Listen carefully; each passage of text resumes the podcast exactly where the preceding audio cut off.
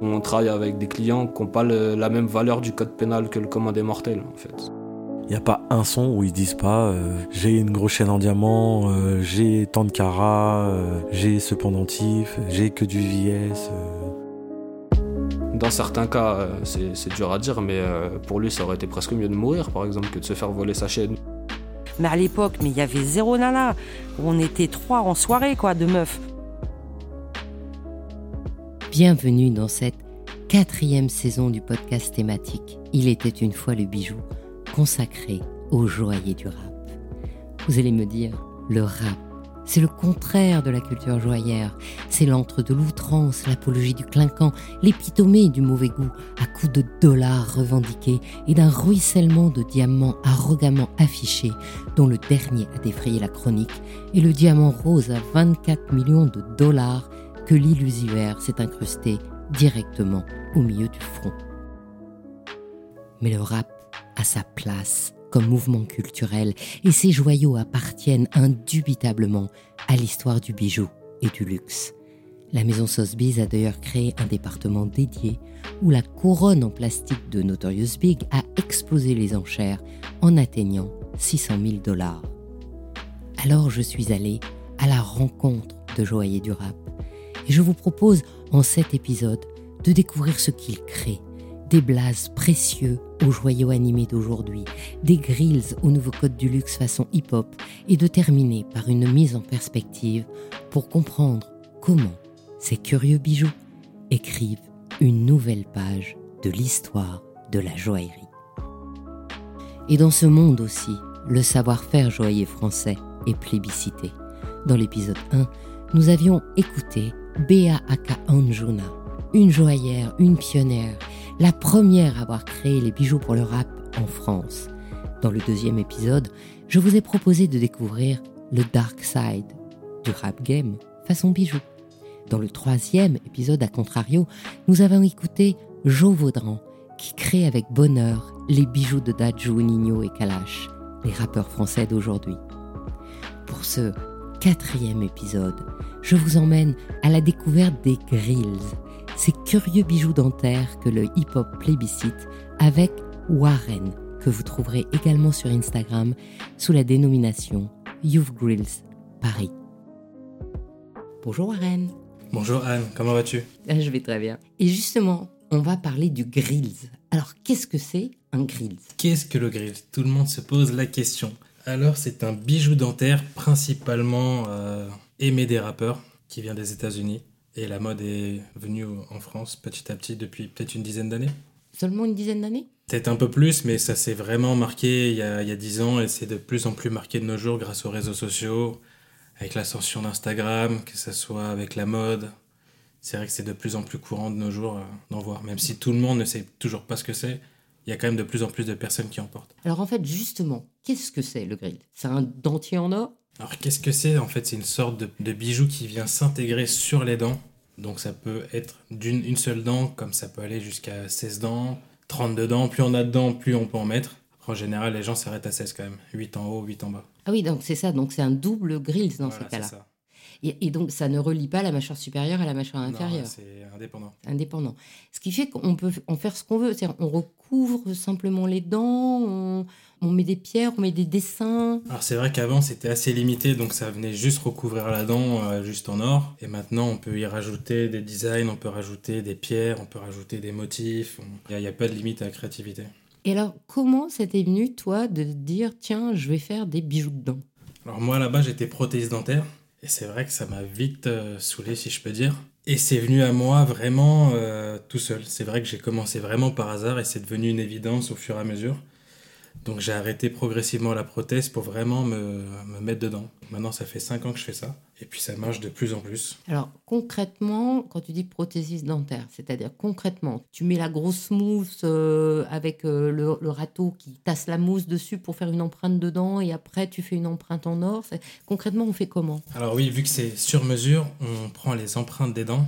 Donc à partir du, du, moule des dents, donc la réplique des dents, on vient vraiment euh, sculpter la, la dent sur le, modèle en plâtre. Sur le modèle en plâtre, c'est-à-dire que tu fais un moulage en plâtre. En gros, l'empreinte, on, prend l'empreinte, c'est une empreinte en négative.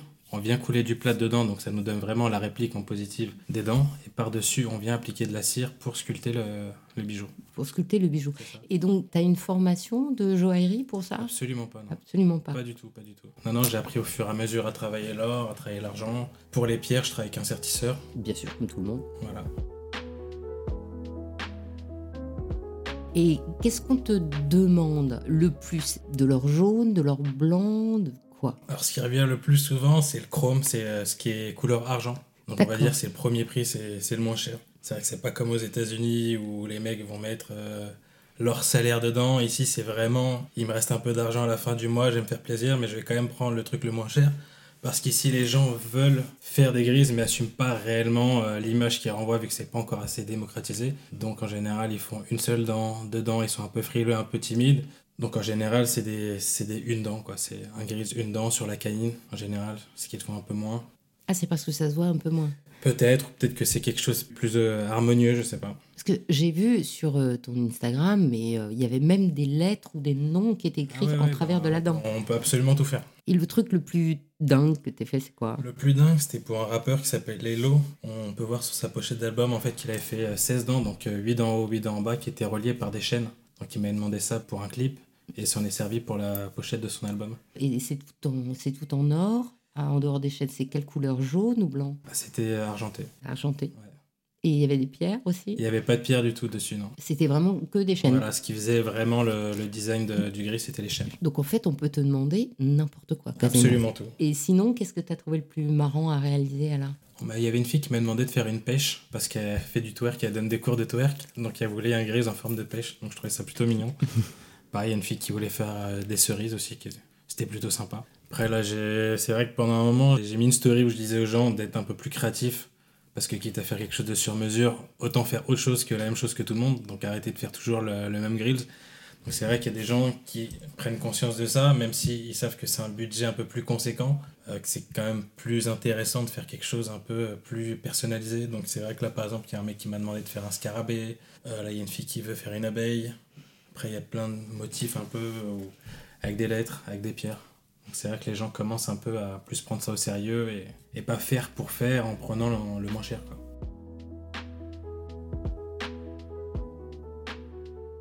Mais euh, j'avais fait un, un sujet sur les bijoux de dents et je m'étais aperçu que déjà chez les Incas, ils mettaient des pierres comme ça précieuses. Euh, directement, mais directement mailles, dans ouais. la dent, la ouais. ouais.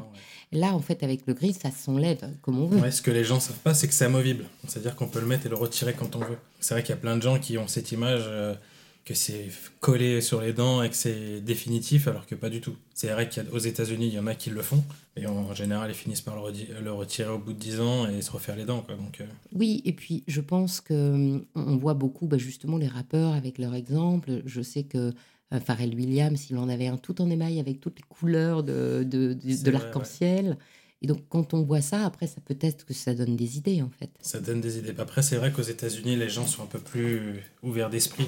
Et en général, ils cherchent vraiment à se démarquer. Et à chaque fois, chaque artiste fait le, un grise encore plus fou que le rappeur précédent. Donc, euh, c'est vrai que c'est c'est cool. Mais les trois quarts du temps, les rappeurs, quand ils font ça, c'est souvent pour un clip, pour une photo, etc., pour qu'on les voit en grand. Il faut pas que ça bouge quand ils chantent, par exemple. Ouais. Donc euh, ça tient aussi bien qu'une prothèse. Ça, Ça tient très bien, ouais. Après, des fois, il y, a des- il y a des réglages à faire, comme, euh, comme un dentiste ferait avec, euh, avec une couronne ou avec un bridge. euh, ça peut arriver qu'il y ait besoin de, de faire quelques réglages. Mais en fait, c'est- quelque chose qui est totalement portable, euh, enfin comme n'importe quoi si on en a envie, bien entendu. Mais euh, Après, moi, je prends toujours comme exemple, c'est un peu comme les talons pour les femmes. C'est cool, mais on est quand même des fois content de le retirer à la fin de la journée parce que c'est pas forcément le truc le plus agréable du monde. Voilà, on aime bien, ça brille, mais c'est pas le truc le plus agréable à porter euh, sur une longue durée, à mon avis. Une dent, ça va. Si on en porte 16, ça devient très vite euh, désagréable. et alors les études euh, de prothésiste dentaire, c'est combien de temps? Alors moi, c'était un bac pro en alternance, donc c'était pendant 3 ans. Donc c'était une semaine à l'école, une semaine en entreprise. Et donc on t'a appris tout sauf le grill, je suppose. Tout sauf le grill, exactement. Sauf qu'en fait, il y a juste la forme qui change. C'est vraiment c'est le, même processus. Par exemple, si je veux faire une couronne coulée, une, une dent en métallique, ce que euh, les gens on peut voir les dents en métal au fond des dents, euh, c'est exactement la même chose. Donc un plombage, quoi. C'est comme un plombage, sauf que la, la forme est différente. quoi. Et, et du coup, l'illumination, c'est venu? Comment c'est venu? Euh, J'en avais marre de la prothèse et je parlais de ça avec un ami. J'ai commencé à essayer, euh, en faire un, puis deux. J'envoyais des, des messages sur Instagram à des gens qui avaient déjà des marques de grilles sans réel euh, retour positif. Donc je me suis dit, bah, autant lancer mon propre truc. J'ai commencé à faire des grilles aux personnes que j'avais un peu sur, sur Facebook. J'ai mis des annonces aussi sur Le Bon Coin, avec plein d'hashtags Nike, Bape, toutes les marques qui étaient un peu tendance. Et j'ai eu pas mal de retours. Donc ça a commencé comme ça.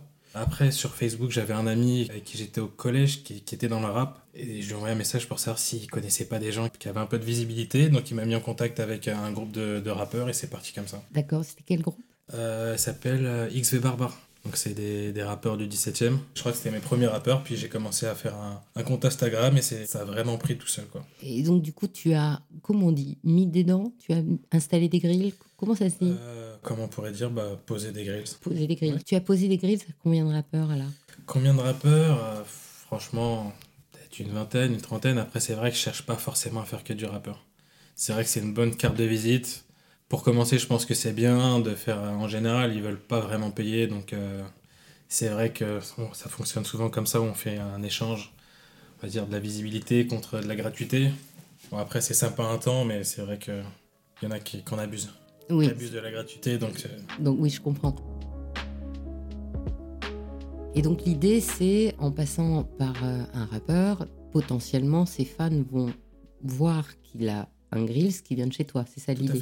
Et, et du coup, ça a fonctionné cette histoire? Pour certains, ça fonctionne, d'autres pas spécialement, ils respectent pas vraiment leur engagement, ou alors même s'ils ont beaucoup de visibilité, au final, il n'y a pas réellement de retour sur investissement, si on peut dire. hein. S'ils mettent des stories et qu'au final, il n'y a pas grand monde qui revient sur, euh, sur mon compte, je trouve pas ça très, très utile.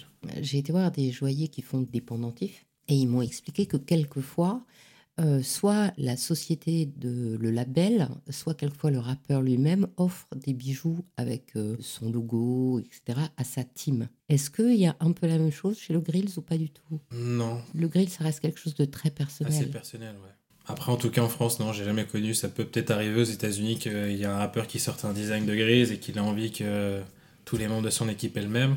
Mais en tout cas, je pense que c'est pas en France, non. Et est-ce que tu penses que c'est en France ou est-ce que tu penses que parce que justement c'est un bijou extrêmement personnel, c'est pas un bijou de reconnaissance, autant le, le, le pendentif, surtout s'il y a le nom du label ou de la chanson, ça peut être quelque chose de reconnaissable, quelque chose de communautaire, alors que bah, le grill ça se met dans la bouche déjà, euh, c'est c'est quelque chose de personnel, c'est peut-être une expression particulièrement créative. Bon, après, ils pourraient quand même. euh, moi, je propose aussi le service de gravure au laser. Donc, c'est vrai qu'ils pourraient quand même rajouter tous le même logo euh, sur leur grilles. Après, ouais, c'est assez- quand même assez personnel.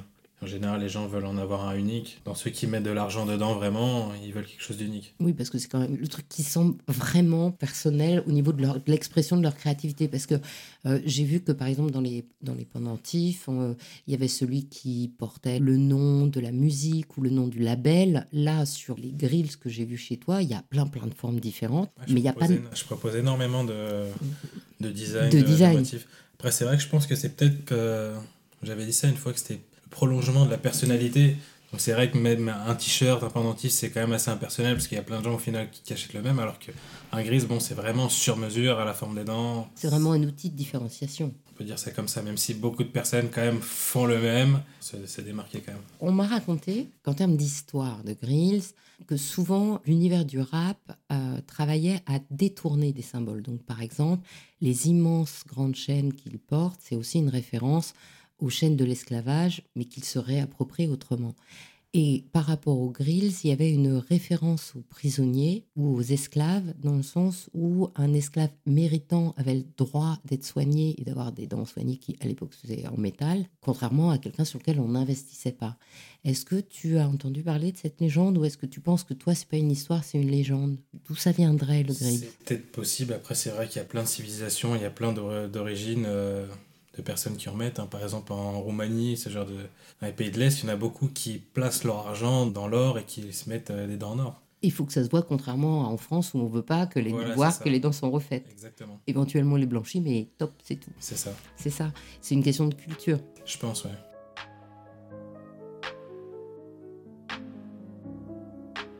Tu me disais que tu avais été au Mexique et que Au tu en as vu ouais. Et j'ai vu pas mal de personnes, principalement des personnes âgées qui avaient peut-être euh, la cinquantaine, et ils avaient des dents en or. enfin des dents en or, même des dents en argent, avec des motifs, avec des designs, et je trouvais ça plutôt cool. Et sur- pas juste la forme de la dent, ça, il y avait vraiment des formes, euh, c'était vraiment comme un grid Et sur le devant, sur les dents du devant. sur les dents du devant. Donc moi j'étais un peu gêné, je leur ai demandé de prendre une photo et je leur ai montré mon compte. Je leur ai dit ah mais moi je fais ça à Paris parce qu'au début ils voulaient pas trop sourire, on se connaissait, je les croisais juste dans la rue, c'était un peu étonné. Mais quand je leur ai montré ce que je faisais sur les dents, euh, c'était un peu moins un peu moins timide quoi. Et en France, faut toujours être prothésiste dentaire pour faire des grilles? Alors est-ce qu'il faut être toujours prothèse dentaire? Je pense que c'est quand même préférable. Ah, Il y a une jeune fille qui m'a contacté justement qui est dans une école de bijouterie qui aimerait apprendre à faire les grilles. J'ai dit bah aux États-Unis là-bas ils sont pas prothèses dentaires, ils sont tous euh, bijoutiers. Après c'est vrai que c'est quand même plus facile si on a une formation de prothèse dentaire parce qu'on a on a plus ce rapport avec les dents, avec euh, la morphologie des dents, c'est peut-être un peu plus simple. Les bijoutiers savent travailler la cire, travailler le métal, mais c'est vrai que faire un gris c'est pas la même chose que faire une bague. euh, je pense que c'est pas la même chose, même s'il y a beaucoup de points communs. Donc pour l'instant, il y a, en tout cas, il n'y a aucune règle précise. Il n'y a pas de loi. Pas que je sache. que je sache. Mais au niveau sécurité, peut-être que c'est mieux. C'est. Bah, vrai que ça rassure quand même hein. aux États-Unis, je sais pas, mais c'est vrai qu'en France, ça rassure quand même les gens de savoir que voilà, c'est fait par quelqu'un qui est dans le milieu dentaire, de ne pas faire ça avec n'importe qui. C'est vrai que par exemple, il y a des boutiques à Stalingrad, euh, bon, c'est pas. On va payer ça 20 euros, mais c'est des petites capsules en métal qui sont adaptées sur les dents et qui ne sont pas vraiment bons pour les dents ni la gencive. C'est vrai que quand les gens essayent ça, on voit tout de suite la différence quand ils passent par un professionnel, euh, qui soit prothésiste et qui fasse du sur-mesure. Oui, je comprends.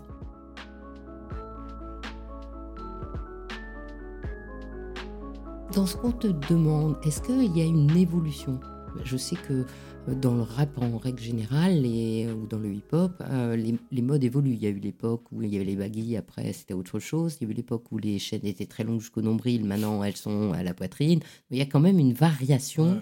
de mode. Est-ce que dans le grills, parce que même si on le découvre aujourd'hui, en fait, il dure depuis longtemps, est-ce que dans le grills, comme ça, il y a une évolution? Ah Ouais, je pense qu'il y a une évolution. C'est vrai qu'avant, les, les rappeurs eh, voulaient entièrement euh, le grill en or. Alors c'est vrai que maintenant, tous les grills sont entièrement sertis de diamants. euh, ils veulent top qualité diamant, VVS. C'est vrai que ça, ça se fait beaucoup.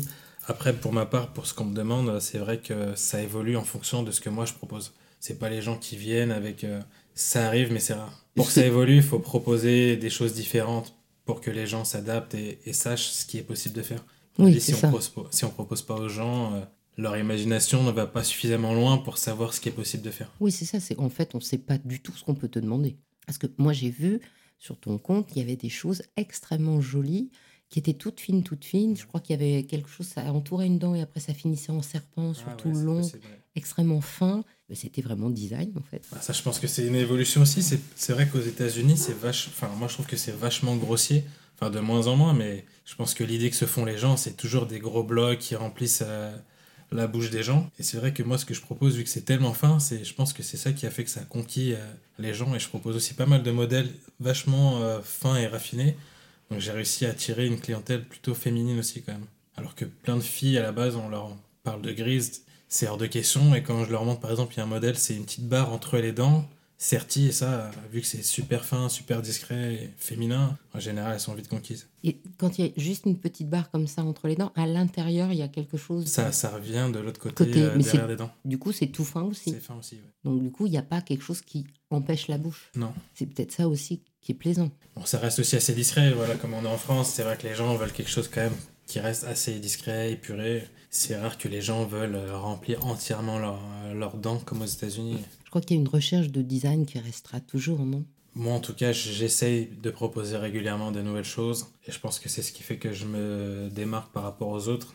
C'est vraiment proposer euh, constamment de la nouveauté. Et alors, quel serait le grills que tu euh, rêverais de faire? Est-ce qu'il y a un grills que tu as dans la tête, comme ça, que tu aimerais faire? Pas spécialement. Après, c'est vrai que je commence à pas mal dessiner en ce moment. Puis aussi, ça aide aux clients de visualiser un peu ce qui est, ce qui est possible de faire.